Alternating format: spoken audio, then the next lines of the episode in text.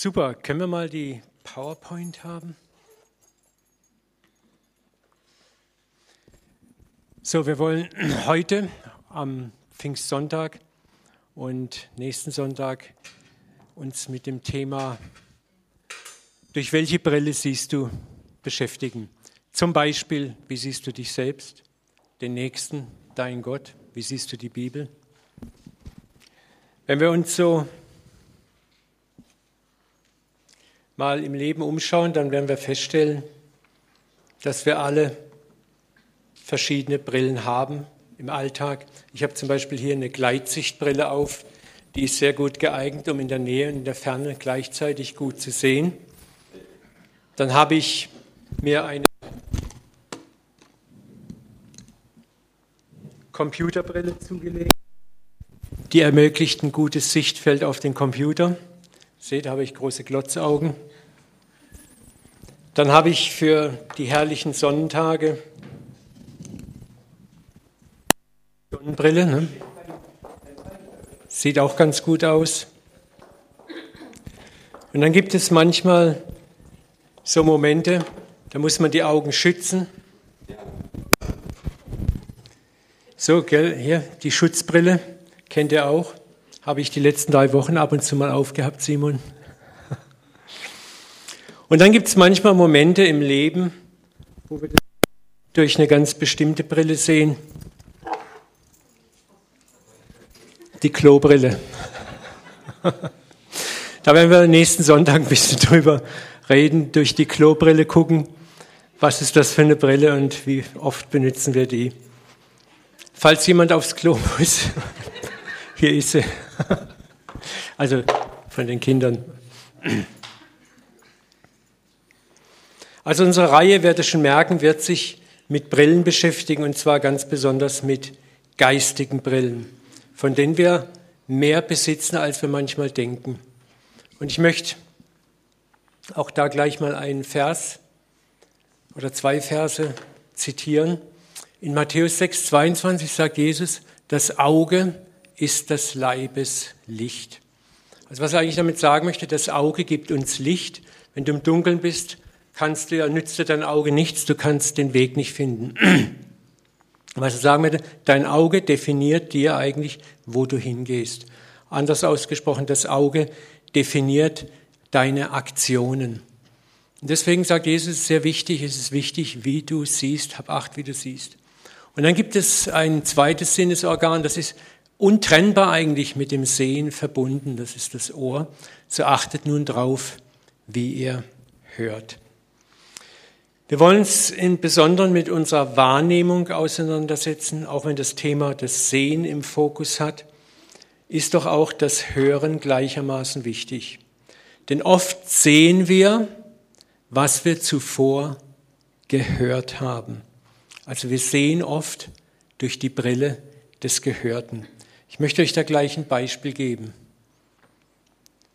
Man erzählt dir etwas Negatives über die Person XYZ. Was passiert mit dir? Wenig später betritt diese Person die Szene und du siehst sie. Was siehst du? dann. Weißt du, worauf ich hinaus will? Du siehst die Person durch die Brille des eben Gehörten. Ja, mal genau hingucken, tatsächlich. Ah ja, jetzt fällt mir es auch auf. Mhm, alles klar. Unser Sehen, also auch das geistliche Sehen, wird also sehr stark geprägt, auch durch das, was wir hören oder gehört haben, was man uns beigebracht hat oder Dinge, die wir erlebt haben. Das ist mir sehr wichtig. Darum geht es auch. Welche Brille hast du momentan auf? Welche Brille hast du in bestimmten Situationen auf, dass du dir bewusst wirst? Das Sehen ist nicht einfach nur Sehen, sondern dein Sehen erfolgt durch eine bestimmte Brille, eine bestimmte Prägung. Und das ist sehr wichtig. Auch hier können wir schon etwas lernen, dass wir vorsichtig darüber sind, was wir über andere sagen, auch wenn wir meinen, im Recht zu sein. Du definierst durch das, was du sagst, eine andere Person, definierst den Rahmen, durch den der andere diese Person dann sieht. Und ich glaube, da sind wir alle schuldig geworden hier im Raum schon mehr oder weniger. Und da können wir lernen. Gott verdammt uns dafür nicht. Wir alle fangen irgendwo an, aber wir können lernen, in Zukunft mehr darüber nachzudenken, was sagen wir über jemand. Es gibt ja dieses Gleichnis, äh, wo das mal passiert ist, auch in der frühen Kirche. Und da nimmt der alte Kirchenvater den Jünger, der sich da ein bisschen mit dem Reden hervorgetan hat, auf die Seite und sagt, schau mal her, äh, hat so ein Kissen aufgerissen und tu die ganzen Federn in den Wind lassen und die werden dann weggetrieben. Er sagt so, und jetzt geh bitte und sammel alle Federn wieder ein. Er sagt, das ist unmöglich. Er sagt, genauso unmöglich ist es mit dem, was du über jemanden gesagt hast, das wieder einzufangen. Es ist zwar, hört sich dramatisch an, aber das ist schon eine Realität, weswegen wir aufpassen müssen, was, was sagen wir über andere. Wir verteilen damit auch Brillen, wie andere andere sehen. Und es geht nicht um Verdammnis, es geht nicht darum, jetzt, oh, ich übler Mensch. Wir alle haben darin gefehlt und Gott in seiner Gnade bügelt das auch immer wieder aus. Aber wir können für die Zukunft lernen und sagen, ich will achtsamer sein, was ich sage, auch wenn ich meine, Recht zu haben. Auch wenn ich manchmal was gesehen habe am anderen, was absolut nicht korrekt ist. Aber ist es mein Job, das breit zu treten? Und da wollen wir uns mal mit beschäftigen. Unser Sehen, wie gesagt, wird also sehr stark geprägt durch das, was wir hören und was man uns beibringt. Und vielleicht beginnen wir nun zu verstehen, warum Jesus uns immer wieder ermahnt, achtsam zu sein. Er sagt, dein Auge ist das Licht deines Leibes. Das, was du siehst oder meinst zu sehen, wird deine Aktionen, deine Handlungen definieren. Und das Zweite ist, achte darauf, wie du hörst. Du hörst was, wir werden auch da einiges Interessanter heute Morgen lernen, aber ist das, was du hörst, auch wirklich korrekt? Ist es das, was du ungefiltert weitergeben sollst? Ist es das, die Information, darf die Information erlauben, dein Bild, was du siehst, zu prägen oder musst du es selber erstmal durch einen Filter schieben? Um das Ganze etwas zu visualisieren, habe ich nochmal diesen Filmclip Get Service dabei. Den haben wir schon ein oder zweimal in den letzten Jahren uns angeguckt. Es ist die Geschichte eines Geschäftsmanns, der morgens sein Haus verlässt und in der Hofeinfahrt rennt ihm schon fast ein Kind ins Auto und das passiert jeden Morgen. Er erlebt dann auf der Fahrt ins Geschäft, wo er unterwegs bei McDonald's einen Coffeestop macht, wie einige Menschen ihn einfach plump, ungerecht und doof behandeln und er sich da zu Recht auch drüber ärgert. Dann kommt er schließlich in diesem Coffeeshop an, sitzt dort und ärgert sich so richtig über all die blöden Personen, die ihm so den Tag über in die Parade gefahren sind. Und dann steht, steht plötzlich ein geheimnisvoller Fremder vor ihm und reicht ihm eine Brille. Und auf dem Etui steht drauf, Get Service, also erhalte Dienst. Und als er diese Brille aufsetzt und die Personen, die ihm so blöd gekommen sind, ansieht, erscheint über jeder dieser Personen ein Satz oder mehrere Sätze, diese Sätze beschreiben dann das tatsächliche Schicksal dieser Leute und plötzlich wird klar, warum die Leute sich so verhalten haben. er ist zutiefst beschämt. Schauen wir uns das mal an. Hoffen, dass unsere Technik, ja, die sind einfach genial, unsere Leute. Es ist leider in Englisch, aber der Sinn wird klar. Wenn wir noch den Ton kriegen könnten.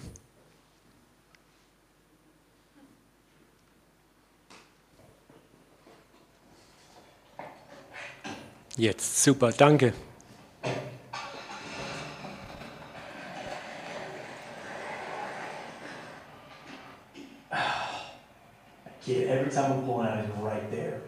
Jeden Morgen erscheint er hier. Ich muss mal mit seinen Eltern reden.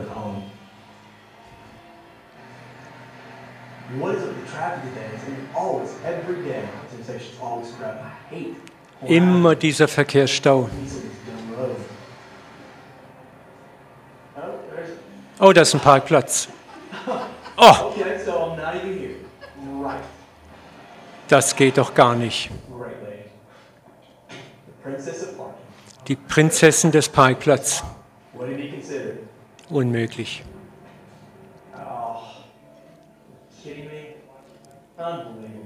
Oh, unglaublich. Viereinhalb Minuten später. Ah, endlich. Was will ich denn? Kann ich noch einen Cookie kriegen?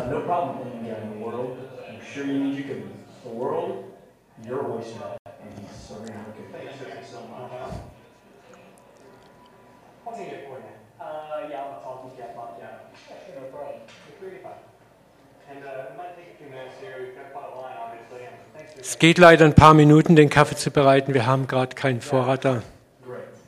Toll. Toll für mich. Schon wieder warten. Unglaublich. Was?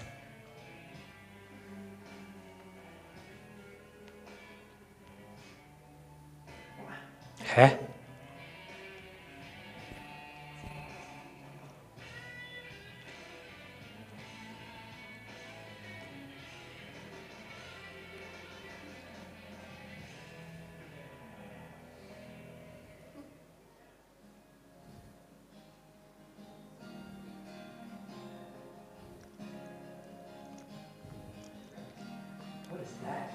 Sieht er überall den Menschen, ihre aktuelle Situation, vermeidet Beziehungen aus Angst vor Pein, kommt mit dem Leben nicht zurecht, hat niemals Freunde besessen, hat seinen Job verloren, der Drängler, der kämpft mit äh, Abhängigkeiten. Schnell raus hier, das gibt's ja gar nicht. Der braucht eine Umarmung. Sie hat zwei Jobs, um ihre Kinder zu ernähren. Sie trauert über ihren besten Freund, die Parkplatzdiebin. Kämpft mit ihrem Mann. Wir könnten Mitfahrgelegenheit brauchen. Ist weggelaufen von zu Hause.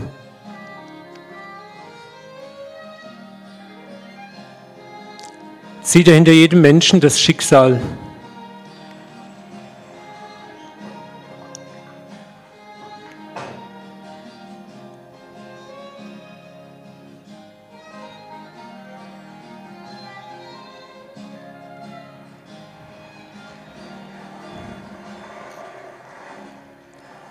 Er braucht einfach jemanden, der sich um ihn kümmert. Hey, Kleiner, komm mal her.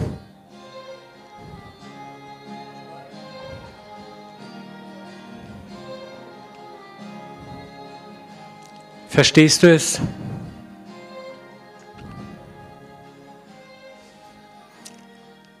Applaus mal für unsere Technik, ihr macht das so toll, danke. Ja, den kann man sich wieder und wieder mal angucken, den Film, finde ich. Der überführt mich immer wieder neu. Das ist das, was wir im Leben erleben. Wir sehen, dass das, was wir oft erleben mit unseren natürlichen Augen, durch unsere natürliche Brille, also durch unsere Prägung sehen, oft verzerrte Realität ist. Dass da oft eine ganz andere Realität dahinter steckt. Wir haben gesehen, dass sich manches, wenn man durch die richtige Brille guckt, am merkwürdigen, schrägen, doofen Verhalten der anderen aufklärt. Und plötzlich sieht man die Person, die eigentlich so doof ist, in einem ganz anderen Licht, mit ganz anderen Augen. Und man stellt sich ganz anders ihr gegenüber auf. Und das ist ein Stückchen das, was wir hier lernen möchten durch diese Predigt. Eine der Brillen, die wir also alle gerne tragen, die auch in diesem Film so deutlich geworden ist, ist die Brille meines guten Rechtes. Ich sehe alles durch die Brille meines guten Rechtes, meines Rechts. Ich habe ein Recht drauf. Ich habe ein Recht auf das und das. Also die Brille der Gesetzlichkeit. Nun regeln Gesetze ein möglichst gerechtes Miteinanderleben und das ist gut so. Gesetze sind ja an sich nicht schlecht. Aber das Gesetz und mein gutes Recht hat aber auch Grenzen. Das Gesetz kann zwar Übertretungen definieren, es kann Übertretungen auch ahnden, das ist gut, aber oft berücksichtigt das Gesetz nicht, was dahinter steckt. Wir haben das gesehen, da klaut ihm die Frau den Parkplatz und da könnte er jetzt zu Recht ärgerlich sein, könnte sie in den Senkel stellen, aber er sieht nicht, dass sie einen Freund verloren hat, einen Trauerfall hat, dass sie vielleicht gar nicht gemerkt hat, dass sie jemand den Parkplatz wegnimmt. Und die Situation erscheint plötzlich in einem ganz anderen Licht. Und es gibt ganz viele Situation. Wir sehen in diesem kleinen Film, dass scheinbar jedes Fehlverhalten ein notvolles Motiv im Hintergrund hatte.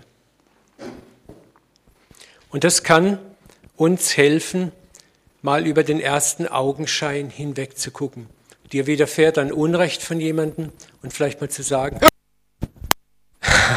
stopp, bevor jetzt meine Knie-Jerk-Reaction, meine Reflex, ein Kick mit dem Knie kommt, warte ich erstmal und frag vielleicht den Heiligen Geist, was steckt dahinter. Guck vielleicht zweimal hin auf den Menschen, kann ich vielleicht einen Impuls entdecken. Sehe ich immer nur durch die Brille meines guten Rechtes, werde ich nie tiefer sehen als Recht und werde da Tick, Tick, Tick drin. Danke.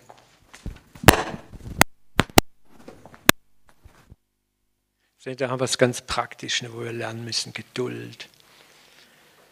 Wenn ich nur durch die Brille meines Rechtes sehe, dann werde ich nie tiefer sehen als in mich selber, mein Recht und ende oft in unbarmherziger Rechthaberei. Da geht es nur um mich. Das ist mein gutes Recht. Ich habe ein Recht drauf. Ich, ich, ich, ich. Jesus möchte uns ermutigen, immer wieder im Leben eine andere Brille aufzuziehen. Und zwar ist es die Brille der Barmherzigkeit.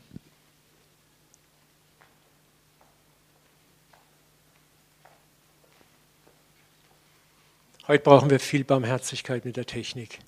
Kannst du eins weitermachen? Ja. Da haben wir zum Beispiel die Brille des guten Rechtes. Ne?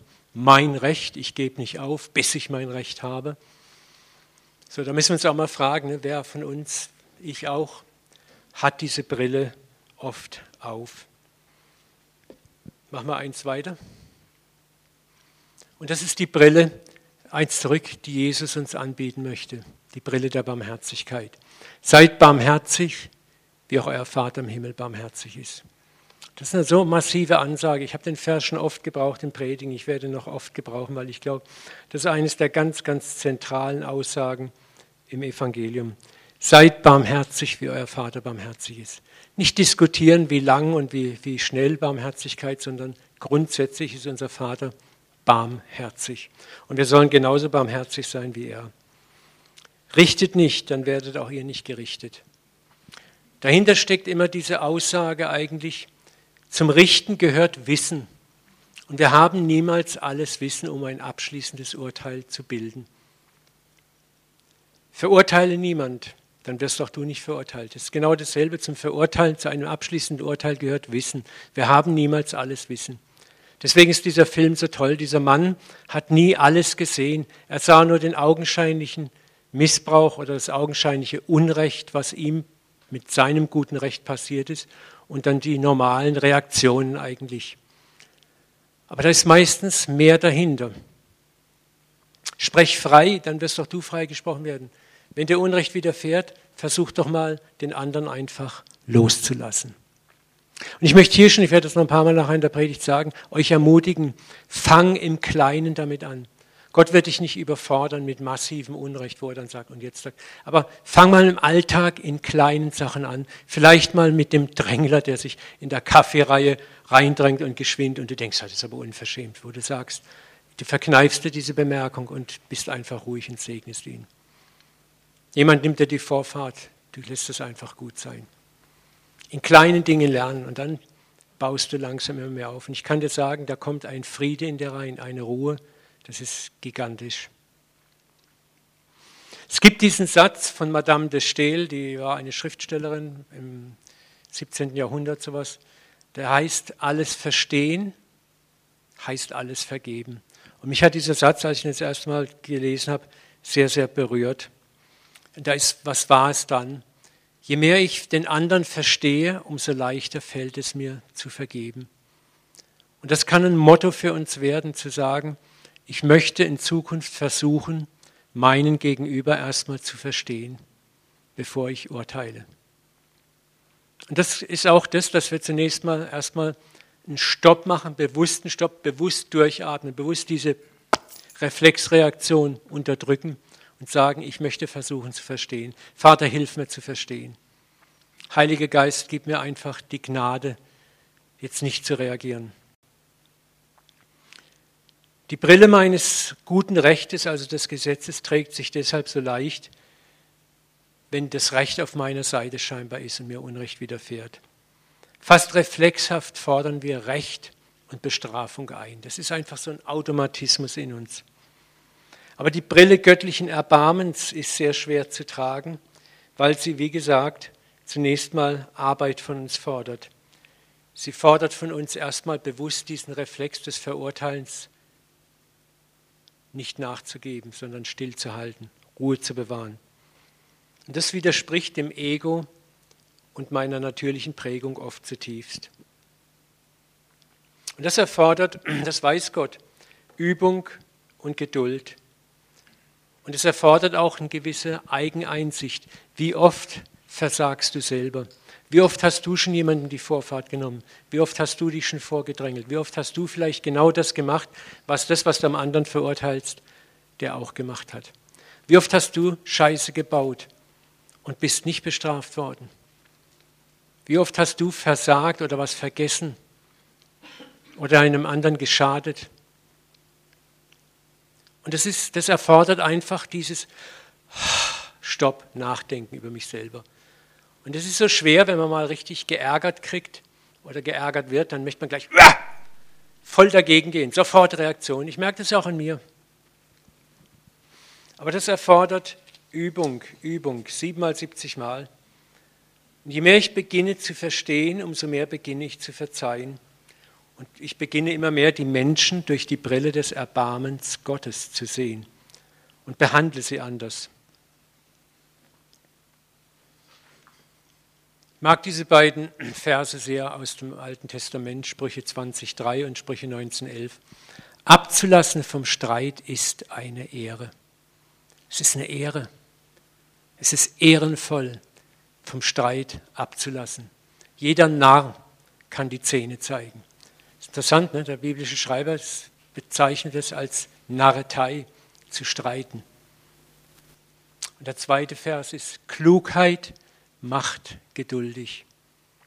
Und es ist eine Ehre, Verfehlungen zu übersehen. Es ist ehrenvoll, es ist nicht blöd, es ist nicht doof, es ist nicht dumpfbackig, es ist nicht deppenhaft, Verfehlungen zu übersehen. Es ist eine Ehre bei Gott. Gott sagt, das ehrt dich. Weil Gott weiß, was dich das kostet. Und wie gesagt, nochmal, hier ist wichtig, dass wir das prozesshaft lernen. Fang im Kleinen an. Gott wird dich nicht überfordern. Er weiß, wie schwer es manchmal ist, zu vergeben, still zu sein, nichts zu sagen. Klugheit macht geduldig. Klugheit erwirbt man und die fällt einem nicht einfach nur so in den Schoß, aber sie macht geduldig. Klugheit bedeutet, ich habe ein tieferes Wissen über den anderen und das macht mich geduldig. Ich kann sehen, kann sagen, okay Mensch, oh, wie oft habe ich das gemacht? Wie oft habe ich die Vorfahrt genommen, jemand anderem? Wie oft habe ich gedrängelt? Klugheit. Und die macht geduldig. Also komm, gib dem anderen doch auch die Zeit, es zu lernen. Das Schwierige oft im Leben ist, wir haben diese Zauberbrille nicht, die uns alles sofort erklärt, sondern es ist gefordert, dass wir unseren Vorverurteilungsreflexen widerstehen und uns immer wieder zusprechen, wie oft habe ich so gehandelt. Er, sie weiß es nicht besser. Das ist das, was Jesus am Kreuz gesagt hat. Vater, vergib ihnen, denn sie wissen nicht, was sie tun. Das ist so knallhart, so hardcore-mäßig. Die haben ihn ans Kreuz geschlagen. Und Jesus sagt, sie wissen eigentlich nicht, was sie tun.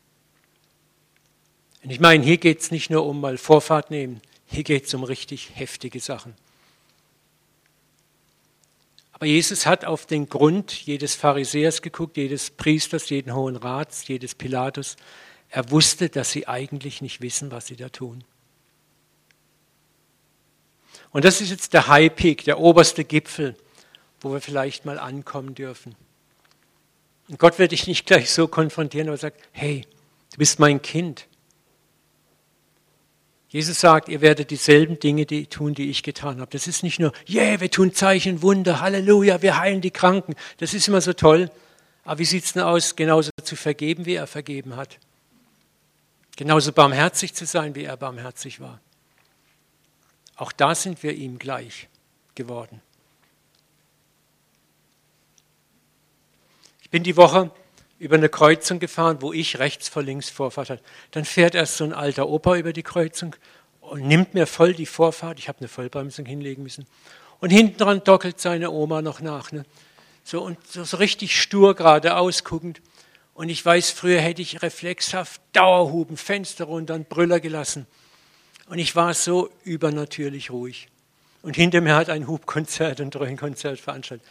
Und das ist einfach nicht das, dass ich mir das angeeignet habe, sondern das ist über, ich, seit zwei Jahren versuche ich das im Kleinen einfach zu leben. Und ich habe oft versagt, Leute, kann ich euch sagen. Aber ich merke, langsam kommt so eine Ruhe, über die ich manchmal selber staune.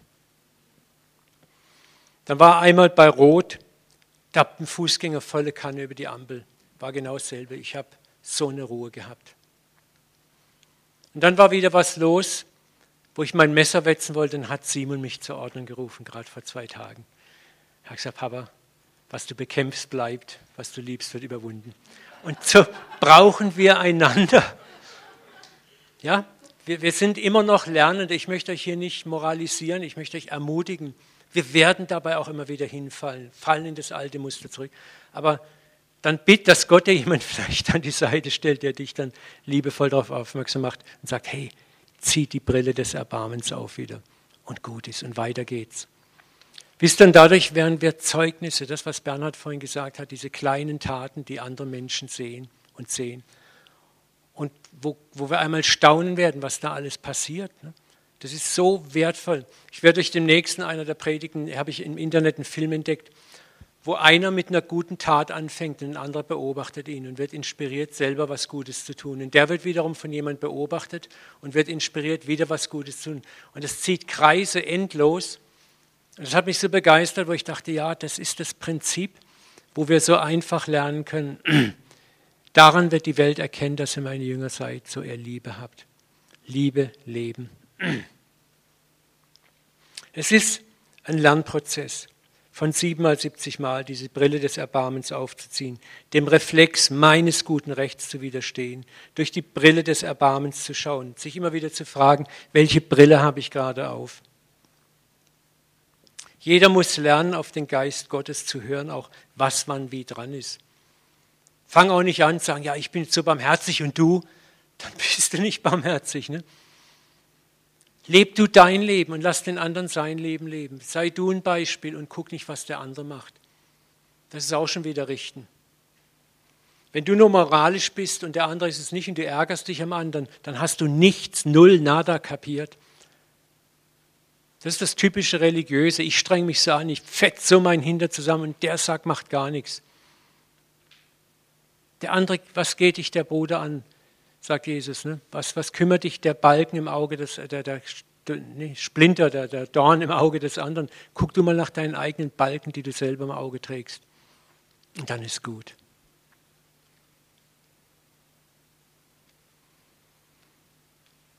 Schauen wir mal an, was uns oft so immer umtreibt. Das ist immer die Angst, der andere könnte davonkommen. Wenn ich jetzt nichts sage, dann lernt er gar nichts. Stimmt's? Also mir geht es oft so. Aber was sagt Paulus in Römer 12, 19? Es gibt zahllose andere Verse. Recht euch nicht selbst. Ihr Lieben, lass Raum dem Zorn Gottes. Denn in der Schrift steht, es ist meine Sache, sagt Gott, das Unrecht zu vergelten oder zu rächen. Ich werde Vergeltung üben. Und es geht nicht darum, dass ich sage, Gott, ja, hau ihm in die Fresse, mach ihn fertig. Sondern Gott richtet nicht hin, er richtet her. Ich mag diesen Satz, wir werden nicht bestraft für unsere Sünden, wir werden bestraft durch unsere Sünden.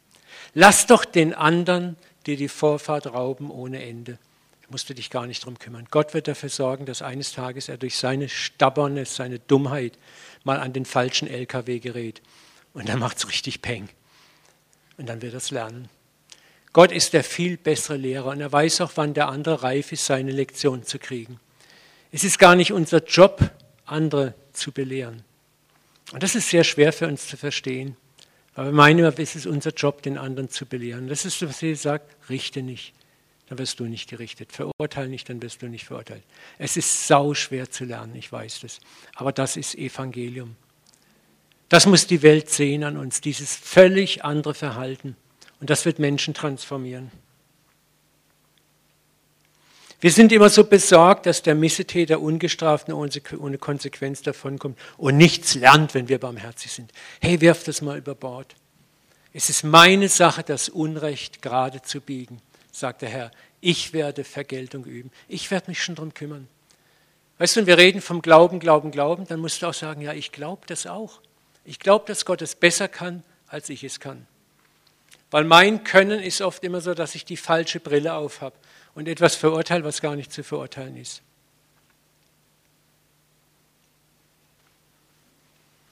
Und das ist vertrauender Glauben, dass Gott den, der meine Gnade missbraucht, zurechtrücken und besser und effizienter herrichten wird, als ich es tun kann mit meiner Ungnade. Und noch was anderes ist wichtig. Je mehr Gnade du übst, umso mehr Gnade wird zu dir zurückfließen. Was der Mensch sät, das wird er ernten.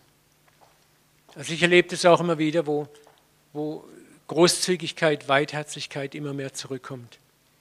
Und da, da kannst du einfach sagen, okay, vertrau mal Gott. Er wird dafür sorgen, dass das, was du an Erbarmen, an Güte weitergibst, dir im Übermaß zufließt. Das ist das, was er sagt, richte nicht, dann wirst du nicht gerichtet. Schauen wir uns eine andere Brille an. In der Verhaltensforschung kennt man das sogenannte Sender-Empfänger-Problem. Der Mann sagt Birne, die Frau denkt an die Fruchtbirne. Die Frau sagt Birne, der Mann denkt an die Glühbirne. Sender-Empfänger-Prinzip. Das ist uralt, das Problem gab es schon in der scholastischen Philosophie. Thomas von Aquin hat das damals schon so beschrieben. Was auch immer begriffen und übernommen wird, wird je nach der inneren Situation und der Auffassungsgabe des Empfängers aufgenommen. Ich glaube, da könnt ihr alle hier zahllose Storys erzählen, wo du sagst A und dein Gegenüber versteht B und du sagst, hey, gibt's denn das? Kapiert er nicht, was ich, ich habe doch ganz klar gesagt, das. Neulich hat mich jemand mal angesprochen und gesagt, Uwe, stimmt es, dass du gesagt hast, man soll die Sünde lieben? Das hast du in der Predigt gesagt. Sag ich, was, wie kommst du da drauf?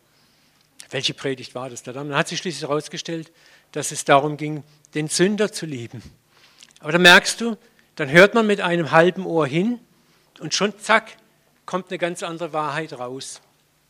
So deswegen sagt Jesus auch, achte darauf, wie du zuhörst. Manchmal sitzen wir in einem Raum und hören jemand zu und wir haben schon eine bestimmte Brille auf. Und wir hören was ganz anderes als das, was der eigentlich sagt. Warum? Weil wir schon gleich so nach drei, vier Sätzen haben wir schon unseren Modus. Ah ja, alles klar. Ah ja, ja. Und wir haben gar nicht kapiert, was der andere eigentlich sagen möchte. Jesus war dieser Problematik in seinen Predigten konstant ausgesetzt. Wenn du aufmerksam die Evangelien liest, siehst du, was er predigte und lehrte, wurde sehr oft verzerrt und völlig missverstanden, weil ein Teil der Zuhörer nur diese Gesetzesbrille aufhatte, diese einseitige Gesetzesbrille. Und alles durch diese Brille sah. Das Problem ist hier auch geistig wie beim Wort Birne.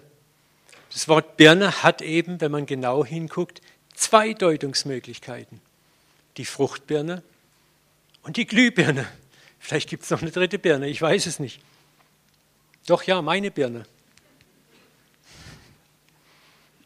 Ihr merkt also, hier sind wir beim Problem des Dualismus. Der Dualismus ist eine weit verbreitete Form der Wahrnehmung oder eine Brille, die nur zwei Sichtweisen kennt. Richtig, falsch, schwarz, weiß, drinnen, draußen. Eins und eins ist zwei. Das ist zwar eine gute Form der Wahrnehmung, aber diese Wahrnehmung funktioniert oft nicht bei komplexen Wahrheiten. Die Brille des Dualismus ist beliebt, weil man mit ihr nicht viel denken muss. Ich muss nur in mein Kochbuch gucken, so wie ich es interpretiere, möglichst einfach falsch richtig. Dazwischen gibt es nichts. Und mein Ego wird bedient, weil der Falschmacher bestraft wird und ich recht habe. Aber Wahrheit ist oft komplexer. Wahrheit ist nicht immer nur schwarz-weiß, richtig, falsch. Wahrheit ist oft sehr komplex. Und man tut gut auch in der Wahrheit, gehen wir mal eins zurück, zunächst mal zu überlegen, was wäre sinnvoll denn gewesen mit dem Mann hier, wenn er von der Frau Birne hört, bevor er sagt, ha? dann wäre es doch sinnvoll gewesen, liebe Frau, was meinst du denn für eine Birne? Und nicht zunächst seinem Freund erzählen, meine Frau, die hat mir was von Glühbirnen erzählt, das war so Quatsch, die erzählt, Glühbirnen wachsen auf Bäumen, haben Kerne drin. Ne? Also ich spinne jetzt mal ein bisschen rum und da kommt eine ganz falsche Story raus, aber er hätte das verhindern können, indem er vielleicht mal sagt, Moment mal, es gibt mehrere Deutungsmöglichkeiten, was meinst du, ich rückversichere mich. Und so ist es auch im Umgang miteinander, wenn wir miteinander reden, voneinander hören, dass wir uns mal rückversichern, dass wir uns nachfragen, dass wir überlegen, Mann, wie kommst du da drauf? Schauen wir uns mal eine bekannte Geschichte an, die das so wunderbar darstellt. Es ist Meister, dieses Weib ist auf der Tat beim Ehebruch ergriffen worden. Im Gesetz hat uns Mose geboten, solche zu steinigen.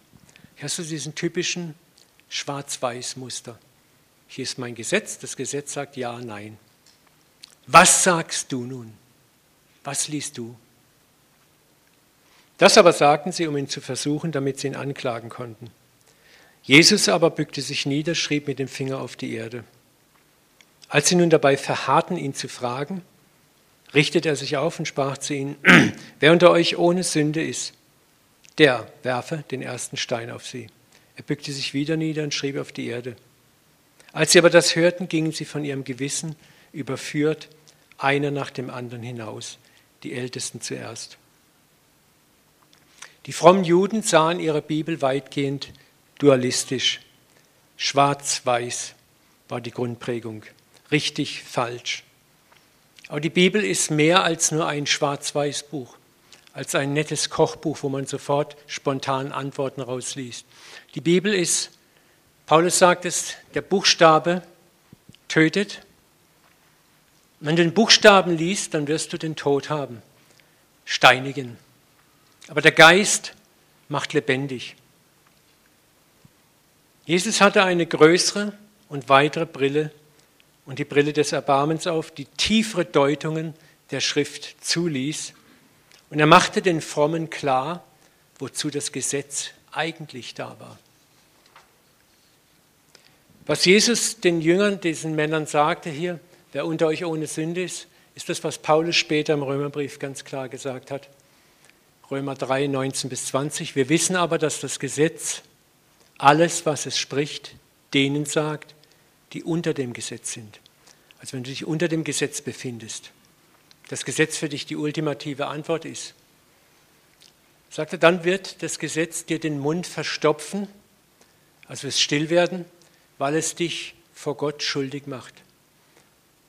Aus Gesetzeswerken wird kein Fleisch vor ihm gerechtfertigt, Jetzt kommt die eigentliche Kernaussage. Denn durch das Gesetz kommt Erkenntnis der Sünde. Und das war exakt das, was Jesus meisterhaft gemacht hat. Wer unter euch ohne Schuld ist, der werfe den ersten Stein. Und jetzt hat das Gesetz plötzlich seine Wirkung geistlich erfüllt. Das heißt in dem Vers vorne dran, als sie das hörten, ging es ihnen, gingen sie von ihrem Gewissen überführt, einer nach dem anderen hinaus. Das war das eigentliche im Gesetz. Plötzlich haben sie kapiert, wow, wir sind ja alle schuldig. Wir haben ja alle verdient, auf die eine oder andere Weise bestraft zu werden. Ich kann nicht mehr einfach einen Stein heben und auf den anderen schmeißen, denn ich stehe ja genauso dort auf der anderen Seite. Jesus sah durch die richtige Brille und machte mit seiner Interpretation klar, dass der Sinn des Gesetzes eigentlich der war, alle von ihrer Schuld zu überführen und dass alle ein Urteil verdient hätten und dass niemand ein Recht hat, einen anderen zu verurteilen. Deswegen ist die Brille der Barmherzigkeit, von der Jesus sprach, richtet nicht, damit ihr nicht gerichtet werdet. Verurteilt niemand, dass ihr nicht verurteilt werdet. Sprecht frei, dann werdet ihr freigesprochen werden. Weil wir alle in diesem Theater mit untrennbar verbunden sind. Und das ist sehr schwer zu lernen für den nicht dualen Verstand, der gerne schwarz-weiß sieht.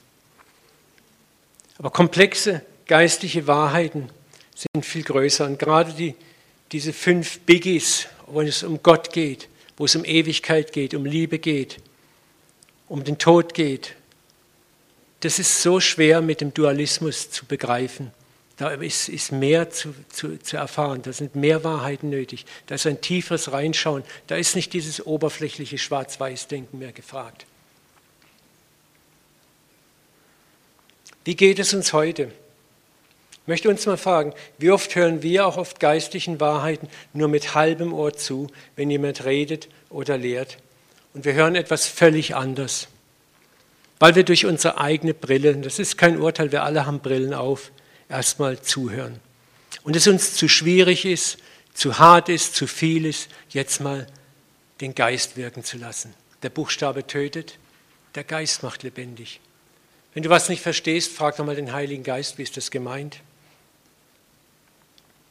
Besonders komplexe Wahrheiten bedürfen des guten Zuhörens und Reflektierens und Nachfragens und nicht einer oberflächlichen, schnellen Empörung. Jesus erging es so, als er zum Beispiel über das Mysterium seines Leibes und das Essen seines Leibes sprach. Die Reaktion der meisten Oberflächlichen, es waren Jünger, war die, nicht nachdenken, nicht nachfragen, sondern simples Schwarz-Weiß-Denken. Menschenfleisch und Menschenblut isst man nicht und trinkt nicht. Unser Gesetz verbietet das Bluttrinken. Unmöglich, Jesus, was du da sagst. Schauen wir mal den Vers an. Viele nun von seinen Jüngern, Johannes 6,60, die solches hörten, als er über sein Fleisch und Blut sprach, sagten, das ist eine harte Rede, wer kann sie hören? Auf gut Deutsch, das ist ja ganz schön harter Tobak, was du davon dir gibst. Wer soll so einen Kram hören? Da Jesus bei sich selbst merkte, dass seine Jünger darüber murrten, sprach er zu ihnen, ist euch das ein Ärgernis? Wie denn, wenn ihr das Menschensohn dorthin auffahren seht, wo er zuvor war? Das setzt noch eins oben drauf. Ne? Und dann kommt dieser Satz, der Geist ist es, der lebendig macht. Hier sagt Jesus, du musst die Brille des Geistes aufziehen. Du musst mit einer anderen Brille Wahrheit hören. Das Fleisch nützt dir gar nichts. Wenn du nur mit dem Fleisch zuhörst, mit dem Dualismus, schwarz-weiß, ja, nein, richtig, falsch, meine eigene Brille, dann wird sich die Wahrheit dir nie erschließen. Die Worte, die ich zu euch geredet habe, sind Geist. Was er sagen wollte, hey, hört doch mal richtig hin. Aber es war zu viel für sie. Aus diesem Anlass traten viele seiner Jünger zurück und wandelten nicht mehr mit ihm. Das ist auch etwas, was wir uns immer wieder neu zu Gemüte führen müssen, wo wir geistliche Wahrheiten hören, andere Wahrheiten hören, neue Wahrheiten hören. Wie schnell sind wir dabei, was der Vogel nicht kennt, frisst er nicht. Anstatt zu sagen, ich lasse es mal liegen, brüte darüber nach, ich bete darüber, ich versuche den Heiligen Geist mal zu bitten, mir zu zeigen, was ist das. Das war das Problem, mit dem Jesus zu tun hatte. Jesus spricht hier von der Brille des Geistes Gottes. Und da möchte ich uns auch ermutigen, auch in eurem Leben werdet ihr immer wieder mit Wahrheiten konfrontiert werden, die im ersten Moment versuche nicht gleich alles, das Kind mit dem Bade auszuschütten, sondern versuch zuzuhören. Versuch mal, dich in die Lage dieser Jünger zu versetzen und in die Lage Jesu zu versetzen. Jesus hat gesagt, ich habe euch noch so vieles zu sagen bei seiner Heimkehr in den Himmel, aber ihr könnt es jetzt nicht tragen. Gott weiß, dass wir alle auch eine begrenzte Fasskraft haben, was geistliche Wahrheiten anbelangt. Aber da ist immer Neues. Wenn du mal dein eigenes geistliches Leben betrachtest, über wie viele Stationen bist du zu dem Menschen geworden, der du heute bist? das ist immer eine Wanderschaft, die hört nie auf. Lerne die Brille Gottes aufzuziehen, um das Reden Gottes in den tiefen Dimensionen zu verstehen. Denn das Fleisch, die Brille der Tradition, des dualistischen Schwarz-Weiß-Denkens hilft dir nicht weiter, wenn es um die fünf großen Mysterien geht. Gott, Liebe, Ewigkeit, Leid und Tod. Da reichen diese Schwarz-Weiß-Dimensionen nicht. Wir haben jetzt gerade den Todesfall von einem lieben Bruder gehabt, der aus dem Leben gerissen wurde, Da reicht es nicht, Schwarz-Weiß-Erklärungen abzugeben. Da stehen wir vor dem Mysterium und sind oftmals auch fassungslos und unsere Erklärungsnot stößt an Grenzen. Ne? Ich möchte hier abschließen, diesen Teil 1, und uns ermutigen, darauf zu achten im Leben, wie hören wir, wie sehen wir, durch welche Brille sehen wir unser Umfeld, unseren Nächsten, welche Brillen tragen wir im Alltag? Und welche Brillen haben wir auf, wenn es auch um geistliche Wahrheiten geht, wo Gott uns vielleicht tiefer weiter in sein Herz führen möchte, wo wir auch vorsichtig sind mit Abwehr, sondern auch mal sagen, ich verstehe es noch nicht, aber hilf mir Gott. Lass es mich erstmal auf die Hutablage legen und reifen und warten. Und lasst uns immer wieder neu ausstrecken uns nach der Brille der Barmherzigkeit. Es ist ein schweres Unterfangen, Gott weiß das, aber fang bitte im Kleinen an, schon wenn du jetzt hier diesen Raum verlässt, fang im Kleinen an, den anderen durch die Brille der Barmherzigkeit zu sehen. Lass uns beten noch miteinander. Vater, wir danken dir für diese Botschaft. Ich bete, dass wir von dir jetzt einfach in den nächsten Tagen Achtsamkeit geschenkt bekommen. Wie sehen wir den Nächsten? Wie sehen wir die Situationen, die uns das Leben beschert, Vater? Wo man uns scheinbar Unrecht tut, wo man uns übergeht, wo Dinge nicht so laufen, wie sie laufen sollen. Wo wir vielleicht auch konfrontiert werden mit mit Wahrheiten, mit Ansichten, Einsichten, die uns fremd sind, die unserer Brille wieder laufen. Vater, hilf uns zu erkennen, dass so wie du größer bist als wir Menschen, auch deine Wahrheiten, dein Erkennen so viel größer ist. Dass es so vieles gibt, was du uns noch mitteilen möchtest, was wir gar nicht tragen können im Moment. Lass uns immer wieder offen sein im Herzen für deine Wahrheit, die so viel größer ist. Lass uns immer wieder offen sein, Vater, auch für deine Liebe, die so viel größer ist. Lass uns Potenziale sehen in Menschen, die noch völlig unentwickelt sind, die brach liegen. Lass uns in den letzten Chaoten einfach deine Herrlichkeit sehen können.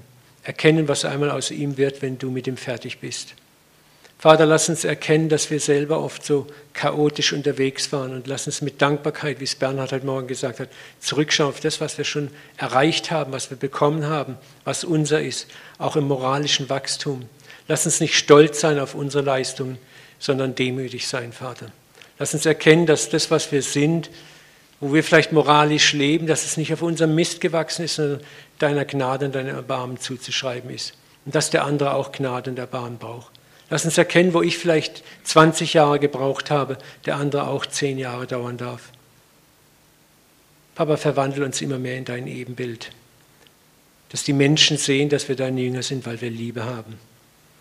Wir segnen jetzt auch die Zeit noch vor uns, Vater. Wir danken dir für den Feiertag morgen. Wir bitten um schöne Erholung, auch noch tolles Wetter. Wir segnen unsere Geschwister in der Sonnenmatte, dass es ihnen gut gehen möchte, dass sie auch eine super Zeit haben. In Jesu Namen. Amen. Amen.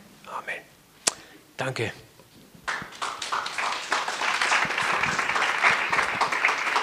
Danke, Uwe. Hört ihr mich?